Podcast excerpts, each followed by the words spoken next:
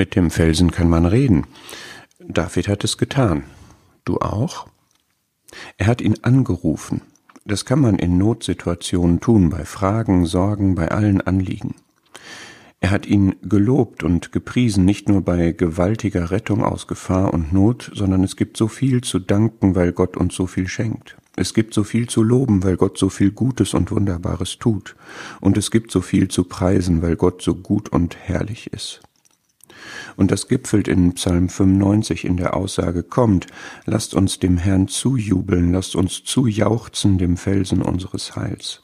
Hast du so einen Blick auf Gott, kennst und erlebst du ihn so, dass du so viel Freude hast, dass du ausgelassen jubelst und jauchzt ihm zu, dem Felsen? David hat das getan, er hat das gelebt zur Verwunderung seiner Mitmenschen. Aber doch fordert er auf, kommt, lasst uns, mach mit,